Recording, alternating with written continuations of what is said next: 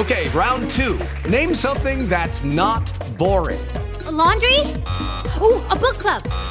Computer solitaire, huh? Ah, oh, sorry, we were looking for Chumba Casino. That's right. ChumbaCasino.com has over 100 casino style games. Join today and play for free for your chance to redeem some serious prizes. ChumbaCasino.com. No purchase necessary. Full prohibited by law. 18 plus terms and conditions apply. See website for details. Olá, eu sou o Márcio Miranda e esse é o 15 Minutos, podcast da redação da Gazeta do Povo. A Organização Mundial da Saúde alertou hoje que a variante Omicron do coronavírus representa um risco muito alto para o mundo. Segundo o relatório, podem haver novas ondas da Covid-19 com graves consequências que dependem de muitos fatores, incluindo onde estas ondas ocorrem. Diante destes riscos, a OMS pediu a seus Estados-membros que tomem ações prioritárias, incluindo acelerar a vacinação contra a Covid, especialmente entre a população de risco que permanece não vacinada. Este episódio do podcast é especial sobre a variante Omicron do coronavírus. Nesta segunda-feira, a Organização Mundial da Saúde disse que a variante representa um risco global muito alto. Mas por que exatamente, hein? Para falar tudo que se sabe já sobre esse tema, eu convidei a biomédica, a doutora Melanie Fontes Dutra. Meu nome é Melanie Fontes Dutra, eu sou biomédica, sou mestre e doutora em neurociências pela URGS. Eu sou pesquisadora e divulgadora científica pelas iniciativas voluntárias Rede Análise Covid-19, Todos pelas Vacinas, União para Vacina, Grupo Infovid e Equipe Halo da ONU. Doutora Melanie Fontes Dutra, antes de mais nada, obrigado por nos ajudar aqui nesse episódio do podcast 15 Minutos, tudo bem? Tudo bem, espero que seja tudo bem contigo também. Tudo tranquilo. Bom, é, o nosso tema, claro, é essa questão aí da nova variante, né, é, do coronavírus. E momentos como esse, né, durante a pandemia, é, acabam gerando uma série de dúvidas e, claro, muita preocupação. Então, a, a ideia aqui é a gente trazer tudo que a gente já sabe em relação a informações é, sobre essa nova variante. E para começar bem do começo mesmo, doutora Melanie, eu perguntaria assim: o que, que a gente já sabe em relação ao surgimento dessa variante Omicron lá na África do Sul, hein, doutora? Bom, é, a gente já tem algumas, alguns indicativos, né? Claro que dado o fenômeno ser bastante recente em detecção, tem muita coisa que a gente ainda precisa confirmar e esclarecer. Mas o que a gente sabe é que é uma variante que foi primeiramente detectada nessa região, né, África do Sul, Botsuana. Provavelmente essa variante possa ter evoluído a partir de uma infecção mais prolongada num paciente imunossuprimido. E a gente está vendo agora com alguns dados, né, especialmente com análises filogenéticas, onde a gente vai tentando ver quando esse, essa variante começou a divergir, né? Em que momento mais ou menos ela divergiu até chegar no ponto que a gente detectou hoje, né? Então, fazendo essa análise mais quase retrospectiva, assim, a gente percebe que essa variante pode ter surgido já há muitos meses e que ela vem evoluindo, né, silenciosamente, por assim dizer, adquirindo mutações, muito provavelmente pela baixa vigilância genômica que a gente tem principalmente nessa região, então, isso só ressalta a relevância da gente investir em testagem e em sequenciamento para fazer essa vigilância, para poder não só detectar precocemente o surgimento de alguma divergência que possa levar uma variante a se, uh, se estabelecer, mas também com essa testagem a gente acaba também tendo um poder maior em detectar novos casos e possíveis contatos, né? Isso tem um impacto fundamental no enfrentamento da pandemia quanto à transmissão. Então, a gente tem essas, esses indicativos, né, a partir dos estudos que nós já temos, alguns dados levantados hoje, e certamente tem muito caminho ainda para ser esclarecido e que deve ser feito nos próximos dias. É, quando a senhora diz, só para a gente explicar, é, uma região com baixa vigilância é, genômica, né, que, que, a senhora citou lá na África do Sul, o que, que, seria exatamente isso? Quer dizer, pouco se sabe sobre os tipos de, ou as, varia as variantes que po podem estar circulando nessa, nessa região, é isso? Então, a gente sabe pouco porque há um, um pouco monitoramento, né? Aquela, quando uhum. a gente uhum. fala de vigilância, a gente está falando de ativamente sequenciar ge genomas diversos então, isso acontece de uma forma muito pouco intensa nessa localidade e isso pode acabar propiciando com que uma variante acabe surgindo e permanecendo fora da nossa vista, por assim dizer, porque como a gente não está tendo uma vigilância alta na região, ela acaba fugindo do nosso poder de detecção e isso faz com que ela possa ir circulando pela população, adquirindo mutações à medida que a transmissão dela vai acontecendo e a partir daí pode criar um cenário ideal para que ela, para que essa variante que a gente está vendo hoje acabe emergindo. Judy was boring. Hello. Then Judy discovered ChumbaCasino.com. It's my little escape. Now Judy's the life of the party. Oh baby, Mama's bringing home the bacon. Whoa, take it easy, Judy. The Chumba life is for everybody. So go to ChumbaCasino.com and play over 100 casino style games. Join today and play for free for your chance to redeem some serious prizes. ChumbaCasino.com. No purchase necessary. Void where prohibited by law. 18 plus terms and conditions apply. See website for details. E, dada a sua grande transmissão, a gente consegue detectar. Mas a gente está detectando ela porque ela já tem um ganho de transmissão importante. A gente ainda não sabe, né, se ela seria a variante. Provavelmente tem um ganho aí na transmissão, mas que não sabemos se ela passaria de fato a Delta, né? A gente vê ali na África do Sul que ela já é uma variante bem, uh, bem presente, né?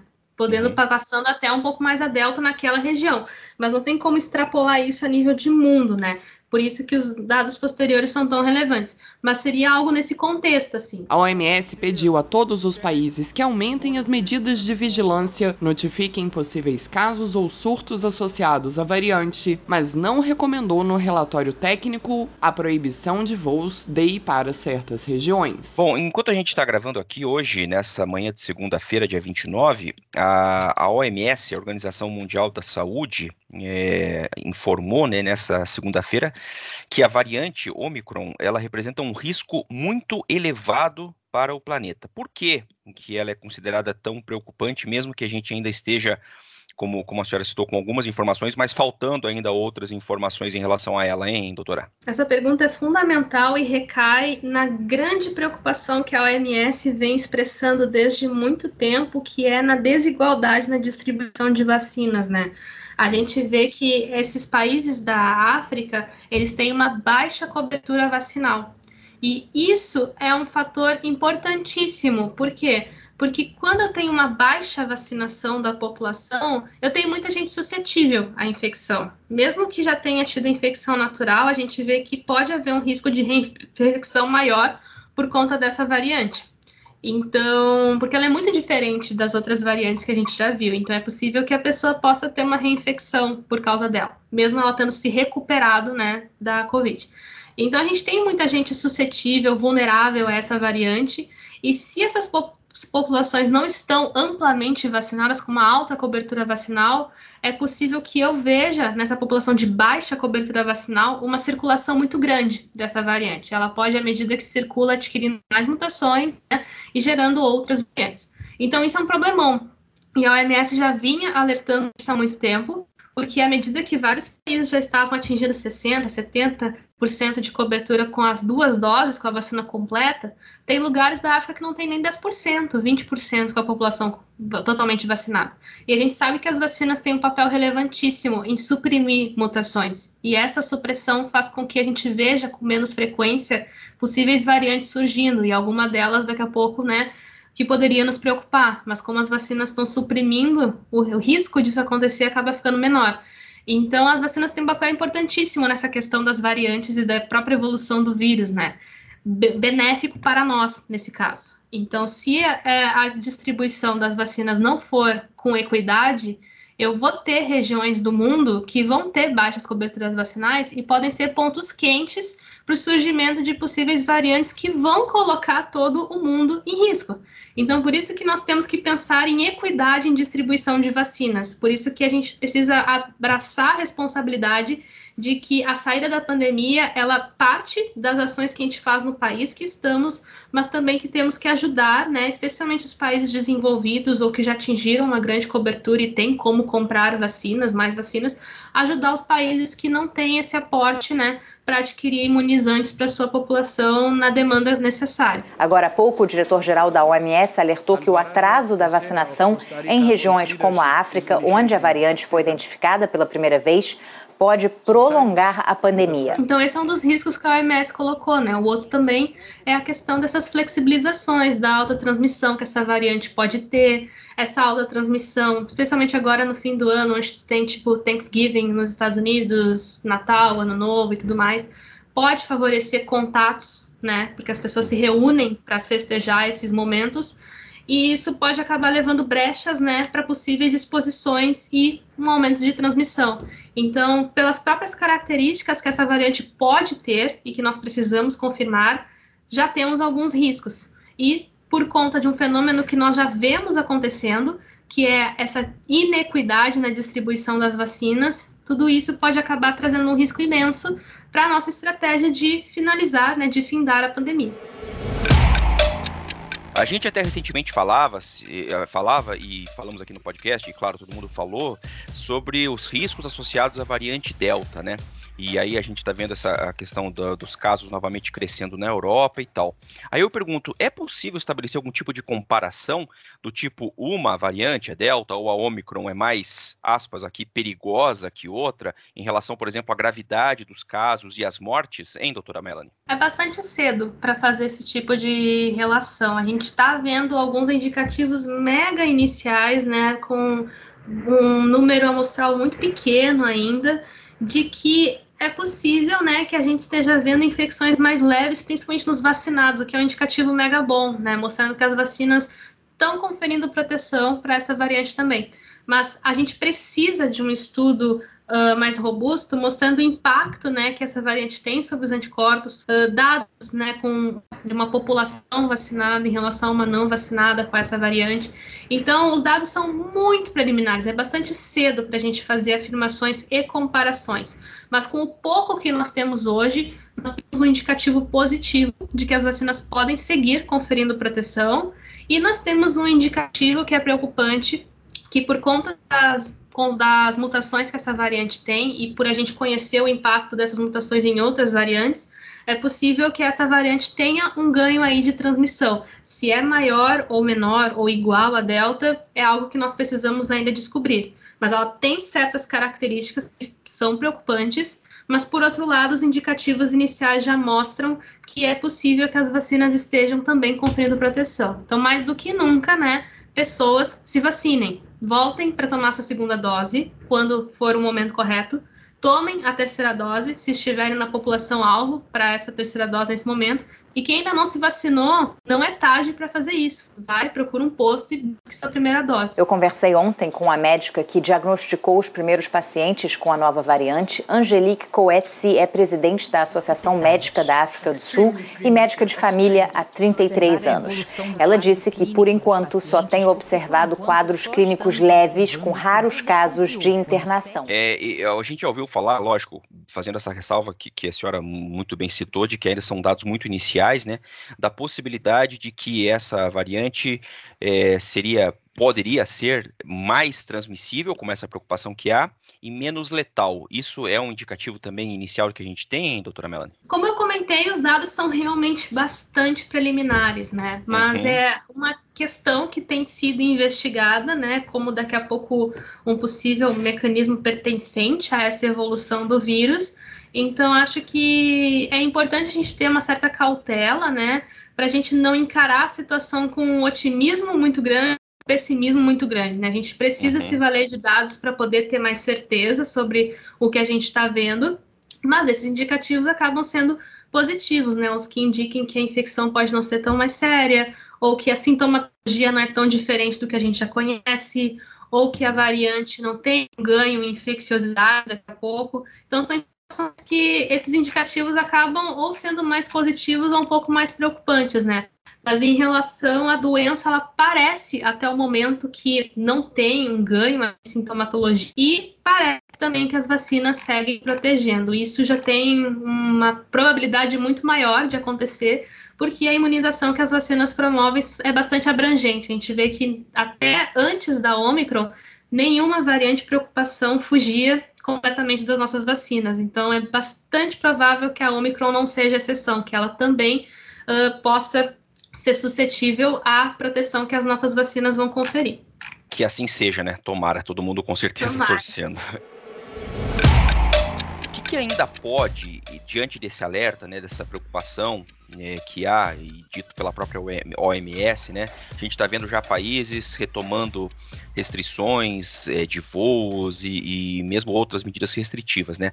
O que, que, ainda pode e deve ser feito, por exemplo, aqui no Brasil, né, para que a gente sofra mais com a chegada dessa nova variante? Que tipo de medidas a gente pode tratar como é, importantes assim para se pensar desde já na sua avaliação, hein? Bom, nós temos a vacinação, primordial, a gente tem que aumentar a cobertura vacinal da população, ir atrás das pessoas que não se vacinaram e são elegíveis para vacinação, no sentido de uh, fazer um trabalho de conscientização, de entender por que, que elas não foram, né, tentar trazer essas pessoas para se imunizar e se proteger e ajudar na proteção da sociedade.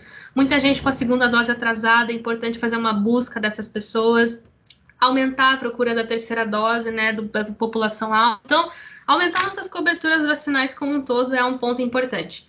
O segundo ponto é conscientizar as pessoas de que medidas de proteção seguem sendo relevantes, apesar de ser uma, uma variante diferente, é o mesmo vírus. Então, é o mesmo vírus que, se nós usarmos máscara, estaremos mais protegidos, reduziremos o risco de exposição e de transmissão. Além disso, distanciamento físico é relevante, mas é muito importante que a gente combine ele com máscara e com ambiente ventilado os ambientes abertos, bem ventilados, né? Nossa escolha prioritária sempre que possível. Então, se eu combino essas três medidas, eu automaticamente estou mais protegido e protegendo as pessoas ao meu redor. Se todos fizerem isso, todos ganham com essa proteção.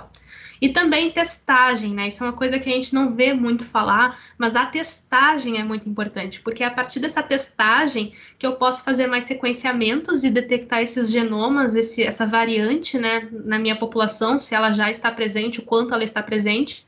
E também a testagem nos dá a ferramenta de detectar esses casos e tentar trazer isso para a forma mais precoce possível, para isolar esses casos e ir atrás dos contatos que esse caso teve, né? E a partir daí eu vou isolando essas pessoas, né? Colocando elas numa quarentena para se recuperar da infecção e tudo, como a gente já está habituado, e assim eu reduzo essa transmissão também. Então a testagem é um aliado importantíssimo. Então a gente não pode ver testes parados no Ministério da Saúde ou uma diminuição de testagem nos estados e municípios. Pelo contrário, a gente tem que aumentar a nossa testagem, porque isso é uma ferramenta extremamente importante para que a gente possa criar um cenário cada vez mais seguro para ir voltando às atividades que a gente gostaria tanto de retomar. É, e, mas aí eu, eu, perguntaria também, por exemplo, né, já tem muita gente discutindo, e aí alguns estados anunciando, por exemplo, cancelamento de festa de Réveillon, muita gente pensando em carnaval e tal. É, é cedo para pensar em, em, medidas como essas ou, ou, é prudente, hein, doutora? Eu acho prudente. Eu acho prudente a gente ter essa consciência de que essas festividades trazem certos riscos de exposição, especialmente festividades onde rola esse aglomeramento, né? Uma coisa é as famílias se reunirem né, num ambiente aberto, onde consigam manter um certo distanciamento e todo mundo esteja ali vacinado, né? Isso é uma situação. Outra coisa é promover uma festa, né? No, na praia, com todo mundo aglomerado, como se fosse a virada de 2019 para 2020, né? Então, isso é uma coisa muito diferente. Esse tipo de coisa, né, que muitas festividades podem acabar propiciando, elas podem trazer esses riscos de exposição, né? Eu sei que todo mundo está muito ávido para poder viver isso de novo. Eu sou uma pessoa que adora essas festividades, então é, é difícil a gente voltar para a população e dizer, calma, que ainda não é o momento, mas esse momento está muito perto. Se a gente continuar fazendo tudo direitinho e melhorar ainda mais, porque a gente ainda está pecando em algumas coisas importantes, né? É possível que a gente logo, logo possa estar tá vivendo isso de uma forma muito mais segura, né? Então, eu acho prudente fazer esse cancelamento e acharia muito prudente se a gente cobrasse né, o passaporte vacinal nas nossas fronteiras. Para entrar do país, é preciso comprovar que está vacinado. Porque isso traz também uma proteção, uma camada de proteção adicional, né? Porque a gente sabe que pessoas vacinadas seguindo todas as medidas, se protegendo, vão ter um risco muito menor de transmitir. Mesmo considerando a vacinação, a gente já vê que pessoas vacinadas transmitem menos do que não vacinadas, né? Então, é uma medida que deveria ser amplamente implementada aqui no país, em todas as fronteiras, né? Traria um grau de proteção maior também em relação, por exemplo, às crianças, né? A gente tem um grupo não vacinado, claro, de crianças, pelo menos até hoje aqui no Brasil isso não aconteceu.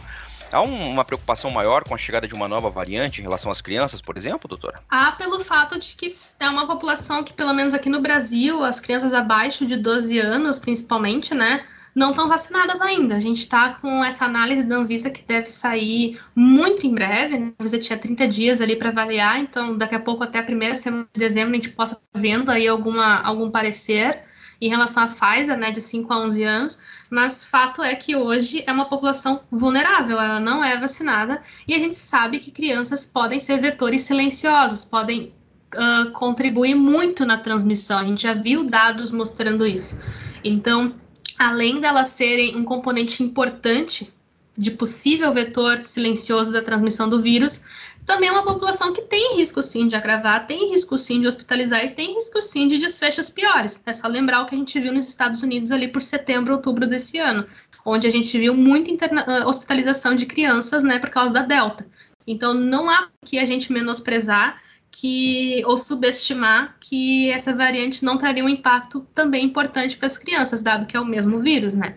Então, é uma população que precisa ser protegida. E enquanto ela não puder ser vacinada por causa dessas análises em andamento, a população adulta tem a responsabilidade de protegê-las, reduzindo a transmissão a partir da sua vacinação e também das medidas mitigatórias. Para a gente fechar, então, doutora Mela, nessa conversa tão importante aqui, né? Pelo que eu estou entendendo é, de tudo que a gente conversou, e, e, tomando muito esse cuidado, né? Como a senhora mesmo citou, que eu acho muito importante isso. Nem ser otimista demais, nem ser pessimista demais, né?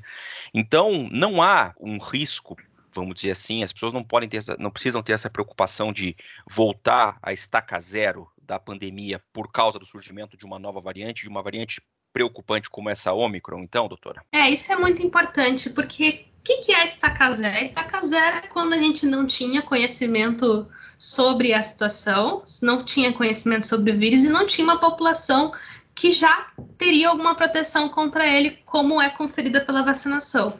Hoje, a gente já tem um conhecimento bastante grande sobre o vírus, apesar de que para esta variante específica a gente precisa ainda consolidá-lo com mais dados.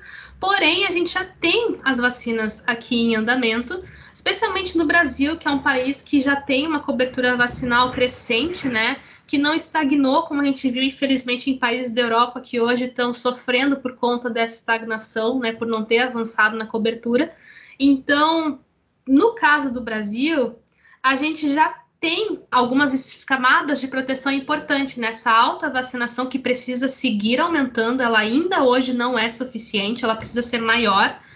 E também o conhecimento de que essas medidas mitigatórias ajudam, né? As pessoas já têm um pouco mais do hábito de usar máscara, muitas pessoas já estão adotando isso com uma maior uh, facilidade. Claro que a gente ainda vê uma resistência por parte de outras, isso precisa ser trabalhado mas a gente já tem situações diferentes do que a gente tinha em março de 2020, por exemplo. Então, falar que a gente vai voltar para estaca zero é dizer que nós vamos voltar para esse, para o que a gente tinha aparecido nesse momento. E nós não iremos voltar para esse momento. É possível, pensando num cenário pessimista, que essa variante nos cause mais preocupações, nos cause mais desafios mas não significa que as nossas medidas de hoje não vão ser eficazes. A gente vai ter que reforçá-las, então, né? Então é sobre isso, é sobre que a gente não vai voltar para estaca zero, mas essa variante pode nos colocar num cenário mais complicado, sim, de se lidar, que não é o que a gente quer no momento. Então, se nós quisermos seguir avançando nas flexibilizações, nas reaberturas, nas retomadas, a gente tem que ter consciência de que isso tem um preço. E o preço não é alto. O preço é a vacinação em massa, que é algo que nos beneficia individualmente a sociedade, e o uso de medidas mitigatórias como máscara, que é algo que me beneficia e beneficia as pessoas ao redor. juntamente do distanciamento e da preferência por ambientes abertos e ventilados sempre que possível. Se eu combinar mais camadas de proteção, eu vou ter ainda mais proteção para mim e para as pessoas ao meu redor. Então, se a gente for parar para pensar, o preço não é alto. O preço, inclusive, nos beneficia. Então, é a gente seguir fazendo o que a gente sabe que funciona, ampliar ainda mais a cobertura vacinal aqui e em outros países. Isso tem que ser prioridade no mundo também e para as farmacêuticas, para os países desenvolvidos. Então, a gente tem esse entendimento tanto no nível sociedade quanto no nível mundo. Doutora Melanie Fontes Dutra, muito obrigado por nos ajudar aqui nesse episódio do podcast. A gente volta a conversar em outras oportunidades. Um abraço. Um abraço. Um abraço, muito obrigada. Ponto final em mais este episódio do 15 Minutos, podcast da redação da Gazeta do Povo. Durante o episódio, você ouviu trechos de reportagem veiculada pela TV Globo e também trechos retirados de um vídeo da agência F. Eu lembro sempre que o 15 Minutos conta com a Maris Crocaro na produção, montagem do Leonardo Bestloff, direção de conteúdo do Rodrigo Fernandes. Eu sou o Márcio Miranda e agradeço sempre a sua companhia. Até mais!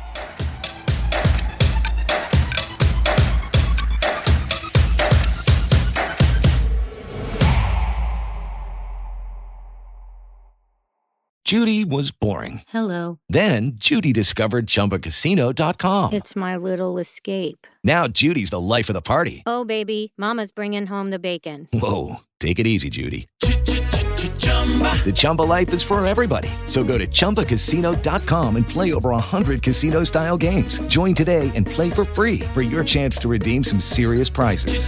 chumba ChumbaCasino.com. No purchase necessary. Void where prohibited by law. 18 plus terms and conditions apply. See website for details.